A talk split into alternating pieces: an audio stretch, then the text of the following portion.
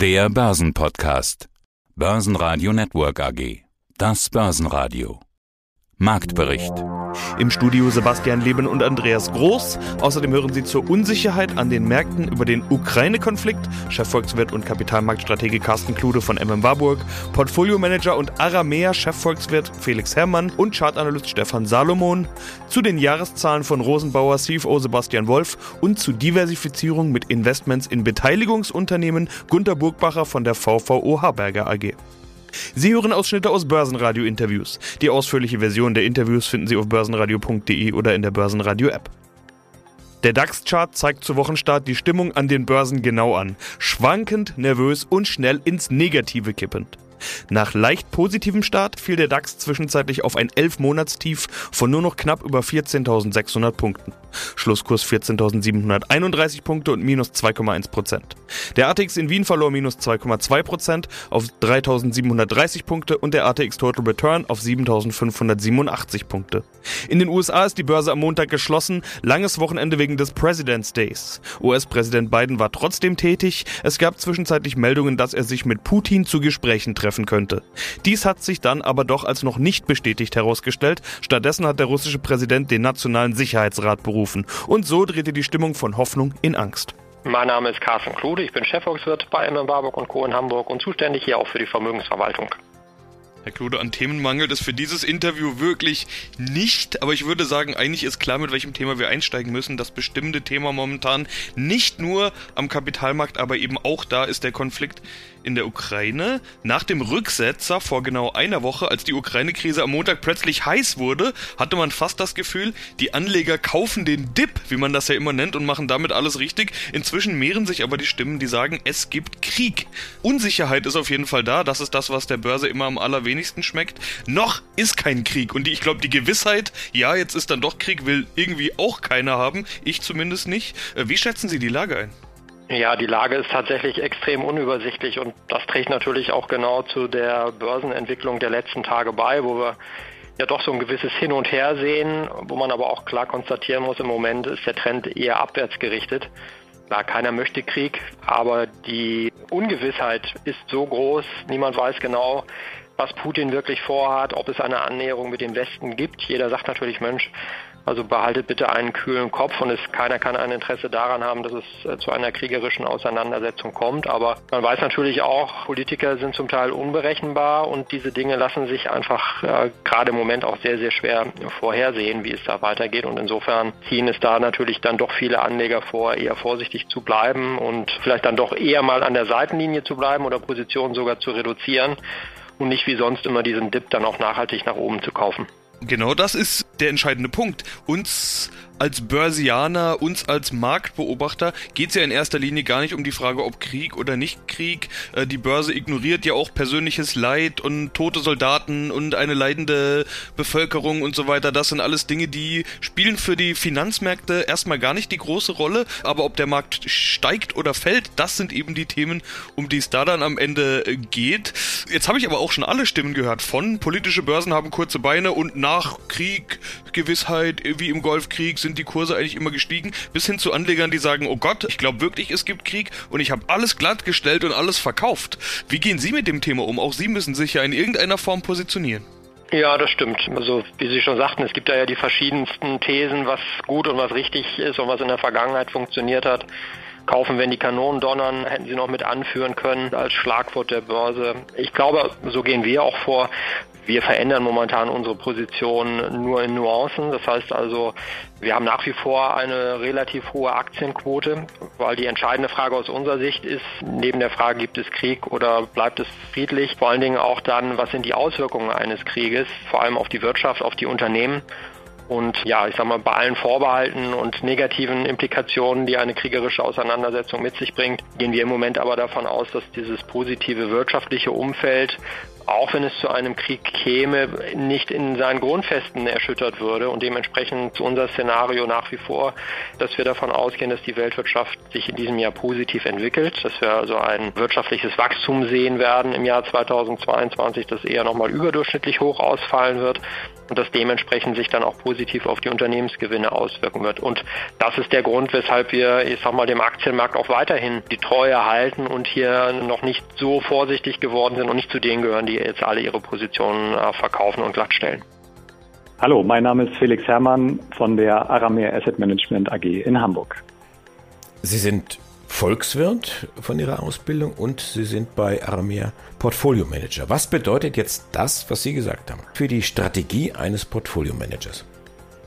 Zunächst einmal bedeutet das, dass das Umfeld aktuell ein durchaus herausforderndes ist. Denn nehmen Sie nur diese beiden Themen, nehmen Sie nur die Ukraine und die, äh, die Inflationsthematik. Ja, die, die Ukraine-Krise ist ein geopolitisches Risikothema, das, wenn es dann wirklich immer mal wieder dann auch extremere Formen der Aufflammung annimmt, dazu beiträgt, dass die Bundrenditen beispielsweise als sichere Häfen fallen, wohingegen natürlich das Inflationsthema genau die Zinsen in die andere Richtung treibt. Also da haben Sie schon mal eine stark entgegengesetzte Thematik und Dynamik, die extrem schwer zu timen ist, ja, weil Sie können ja schlecht in, in Wladimir Putins Kopf hineintauchen und die Frage beantworten, was passiert heute oder in der nächsten Woche an der russisch-ukrainischen Grenze. Insofern ist das aktuell ein wirklich herausforderndes Umfeld und man sollte sich dann in solchen Phasen darauf besinnen, was man beeinflussen kann, beziehungsweise wovon man überzeugt ist, was mittel- bis langfristig passieren wird. Und noch einmal, ich bin davon überzeugt, dass wir eine Normalisierung der Geldpolitik brauchen und dass äh, diese auch kommen wird. Denn mittlerweile ist es ja so, dass auch innerhalb des EZB-Rates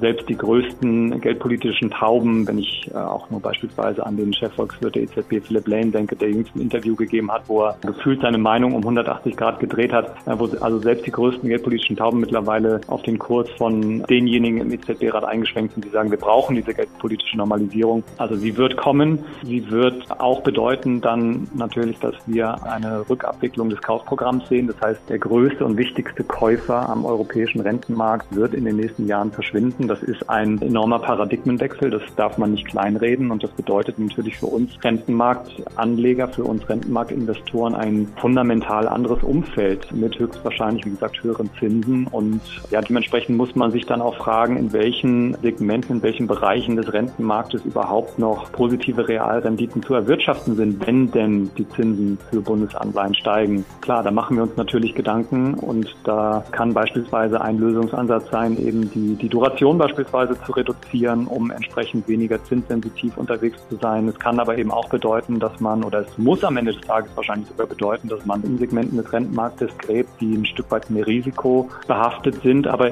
dann auch eine höhere Rendite versprechen. Also denken wir beispielsweise an Emerging Markets, Lokalwährungsanleihen, die jetzt auch trotz des schwierigen Umfeldes in den letzten Wochen durchaus sich gut gehalten haben. Oder denken wir an Nachranganleihen, Wandelanleihen, wo auch unser Haus eine gewisse Expertise aufgebaut hat in den letzten Jahren. Also das sind alles Segmente, wo wir glauben, da lässt sich noch eine positive Realrendite, also nach Abzug der Inflation dann auch erwirtschaften. Aber keine Frage. Das Umfeld am Rentenmarkt ist enorm schwierig geworden und es wird wahrscheinlich auch so sein, dass die Volatilität insgesamt zunimmt. Denn die Ankäufe der Zentralbanken haben in erster Linie für eine massive Reduktion der Volatilität gesorgt in den letzten Jahren. Und das ist, glaube ich, etwas, was sich definitiv ändern wird und darauf müssen wir vorbereitet sein. Herzlich willkommen. Mein Name ist Stefan Salomon, Autor der Bücher Das große Lehrbuch der Chartanalyse und das große Arbeitsbuch der Chartanalyse. Meine Internetseite www.candlestick.de. Und ich bin Andi Groß, habe noch keine Bücher geschrieben, aber habe viele Fragen an Sie. Die Stimmung, Herr Salomon, am Markt ist relativ angespannt. Die Märkte sind nervös. Grund eigentlich ganz klar die Situation zwischen Russland und der Ukraine ein Krisengespräch zwischen den Präsidenten Putin und Biden, das wäre nicht verkehrt und das könnte ja durchaus kommen. China indes zeigt Russland auf der Sicherheitskonferenz in München so ein kleines Stoppschild, ein Stoppschildchen. Je nach Perspektive wird das unterschiedlich dann auch äh, kommentiert. Was machen denn die Anleger draus? Wie sehen Sie zum Beispiel den DAX? Man muss feststellen, dass wir sowohl im sehr, sehr kurzfristigen Bild als auch im sehr langfristigen Bild viel Unsicherheit haben. Also die vorherrschende Stimmung ist Unsicherheit, nervöser Handel. Wir haben das heute Nacht gesehen, dass eigentlich der Markt bereit war abzustürzen. Wir waren knapp an der 14.900er Marke heute Nacht die Indikation. Dann kam die Meldung bezüglich des möglichen Gipfels zwischen Bayern und Putin. Dann schoss der Markt also 200, 300 Punkte nach oben. Wir waren dann heute früh mal kurz über der 15.000. Dann kam wieder die Meldung, dass der Kreml das eigentlich noch nicht als notwendig sieht. Und jetzt sind wir wieder knapp vor der 15.000er Marke. Diese Unsicherheit, äh, die kann man auch charttechnisch ableiten, weil wir zum Beispiel in der sehr kurzfristigen Zeit eben den Stundenkerzen seit dem 24. Januar uns in einem fallenden Dreieck bewegen.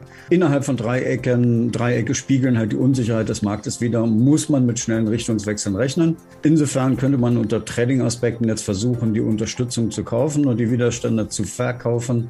Aber es ist natürlich eine sehr, sehr brenzlige Chartsituation, weil wenn wir aus diesem kurzfristigen Dreieck nach unten herausfallen, also unter etwa 14.840 Punkte fallen, dann nähern wir uns auch der in den übergeordneten Zeitebenen, zum Beispiel den Monatskerzen, einer sehr, sehr wesentlichen Unterstützung, die also auch bei etwa 14.800 Punkten, 14.750 angesiedelt werden kann. Wir haben seit etwa einem Jahr diese Phase der Unsicherheit. Es bröckelt so langsam abwärts. Und da muss man ganz einfach sagen, natürlich kann das sein, dass wir jetzt noch ein halbes Jahr mit dieser Krise leben müssen, dass der Markt mal rauf und runter getrieben wird, dass wir vielleicht auch mal Fehlsignale bekommen. Aber es ist natürlich brenzlig und man muss darauf hinweisen, dass wenn wir unter die 14.750 laufen, dass wir dann im ersten Schritt durchaus auch die 14.000er Marke uns von unten anschauen und das große Worst-Case-Szenario sieht aus, dass wir im Prinzip uns wieder bei 9000, 8000 Punkten wiederfinden.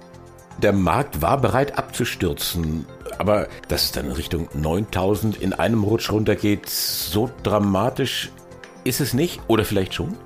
Also es ist äh, zumindest ableitbar, weil wir haben seit 2016 ein Aufwärtstrendkanal. Und sollten wir jetzt halt aus dieser einjährigen Range nach unten fallen, dann muss man davon ausgehen, dass wir hier diesen Aufwärtstrend auch durchaus testen. Und ein Break dieses Aufwärtstrendkanals würde dann eben ein Kursziel von um die 9000 bis 8500 Punkte offerieren. Das heißt, man muss ganz einfach dieses Szenario im Hinterkopf behalten, äh, dass man da nicht auf dem falschen Fuß erwischt wird, aber derzeit Derzeit sind wir ja aus der Range noch nicht ausgebrochen. Also insofern müssen wir einfach mal warten, wo uns die Politik dahin treibt. Aber die Lage wird zunehmend brenzliger.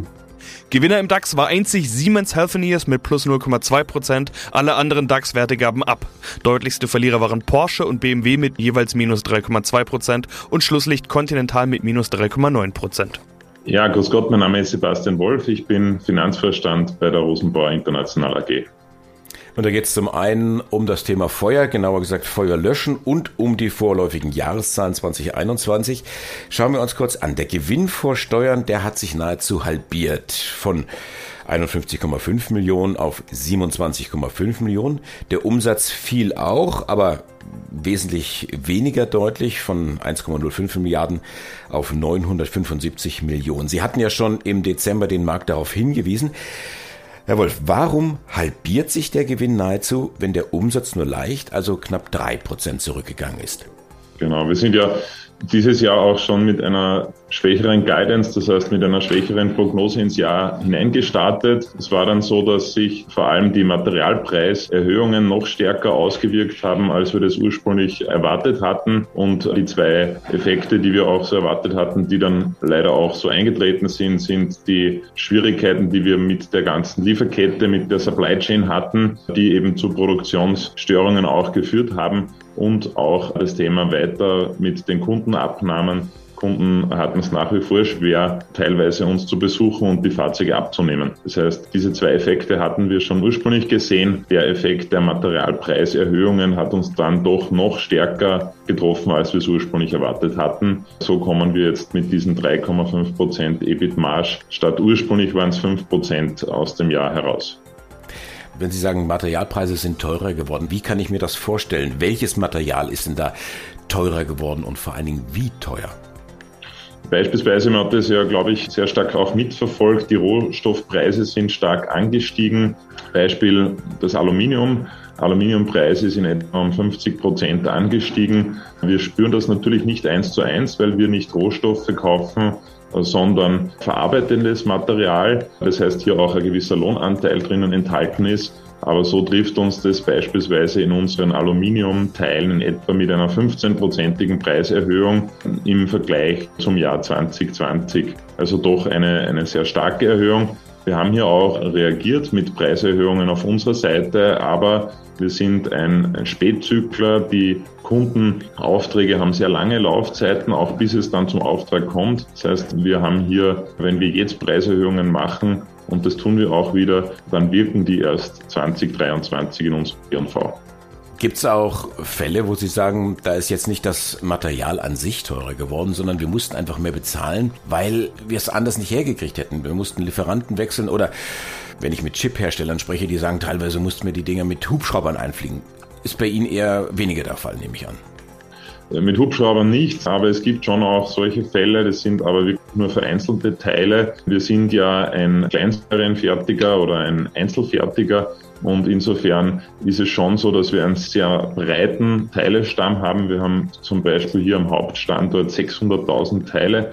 Das heißt sehr, sehr viele Teile. Das heißt, es trifft uns in Einzelfällen hier bei einzelnen Lieferanten, bei einzelnen Teilen. Und dort war es schon auch so, wir haben teilweise Teile bei Alibaba bestellt. Wir haben hier einen Mitarbeiter abgestellt, der mit einem Servicewagen in Österreich, Deutschland und den umliegenden Ländern gefahren ist, um einzelne Teile noch von Lieferanten abzuholen, um die Linie schnell wieder mit diesen dringend notwendigen Teilen zu versorgen. Das gab es schon, aber das waren eher einzelne Teile, bei denen das so war. Es gab auch im Bereich der Chip die von Ihnen angesprochenen Fälle, wo es wirklich hier einen Spotmarkt, sage ich mal, für, für Teile dann gab, die wir noch kurzfristig bekommen konnten. Aber das sind einzelne Fälle, betrifft uns hier nicht in den großen Zahlen.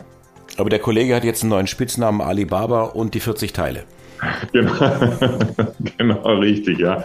Mein Name ist Gunter Burgbacher von der Kreis Capital Management AG und der VV Haberger AG. Ja, und eigentlich sind es ja viel, viel, viel mehr Unternehmen damit, weil diese Unternehmen ja selbst auch nochmal in etliche Unternehmen investiert sind. Also einer der Vorteile an dieser Strategie ist ja eigentlich äh, augenscheinlich Diversifizierung. Sie sind sehr breit diversifiziert, damit kann man sagen, oder? Da sprechen Sie einen ganz, ganz zentralen Punkt an sehr breit diversifiziert, genau. Wenn man nämlich in die Tiefe schaut und alle Investments und Akquisitionen dieser 40 Unternehmen zusammen addiert, dann sind es deutlich mehr als 5000 Unternehmen, an denen ein Investor sozusagen beteiligt ist, wenn er in den Fonds investiert. Und da ist natürlich eine ganz wesentliche Aufgabe im Fondsmanagement, rauszuarbeiten, dass hier nicht Redundanzen entstehen. Es bringt ja nichts, wenn von den 40 Unternehmen drei hätte und jeweils haben die die größte Beteiligung an Apple ja, so wie es jetzt zum Beispiel bei Berkshire ist. Also das ist eine ganz, ganz wesentliche Aufgabe und somit hat man ein sehr breit diversifiziertes Portfolio. Trotzdem ist es eine Nische, diese Art von Unternehmen. Es ist sogar eine unterrepräsentierte Anlageklasse, weil wenn man schaut, wie investiert wird, auch im institutionellen Bereich oder generell bei Fonds, dann wird sowas immer mal wieder beigemischt, aber sie kriegen es nie in dieser Konzentration.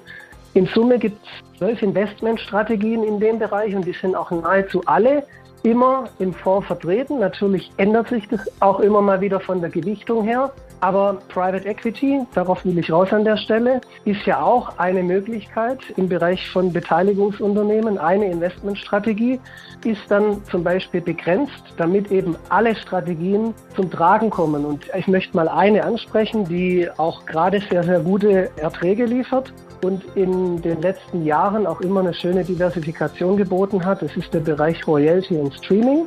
Das ist ein Bereich, wo eben Firmen anderen Firmen Geld geben, damit sie dann zum Beispiel Medikamente entwickeln, erneuerbare Energien oder Minen in die Produktion bringen. Also es kommt aus dem Bereich Rohstoff, aber es gibt es, wie gesagt, auch im Bereich Pharma und im Bereich der erneuerbaren Energien. Und das zweite, diese Streaming Agreements aus dem Rohstoffbereich. Hier werden eben, wenn die Gelder gegeben werden, Lieferabkommen fixiert und in der Zukunft werden dann Rohstoffe geliefert. Und der Weltmarktführer im Silberbereich zum Beispiel, der hat in 2020 noch für äh, durchschnittlich 5,4 Dollar Silber geliefert bekommen und dann können Sie sich die Gewinnmarge ausrechnen. Ich denke, wenn die Zahlen für 2021 da sind, wird es immer noch ein unter 6 Dollar sein. Das ist die Wheaton Precious Metals und sowas kommt im Fonds auch zum Tragen.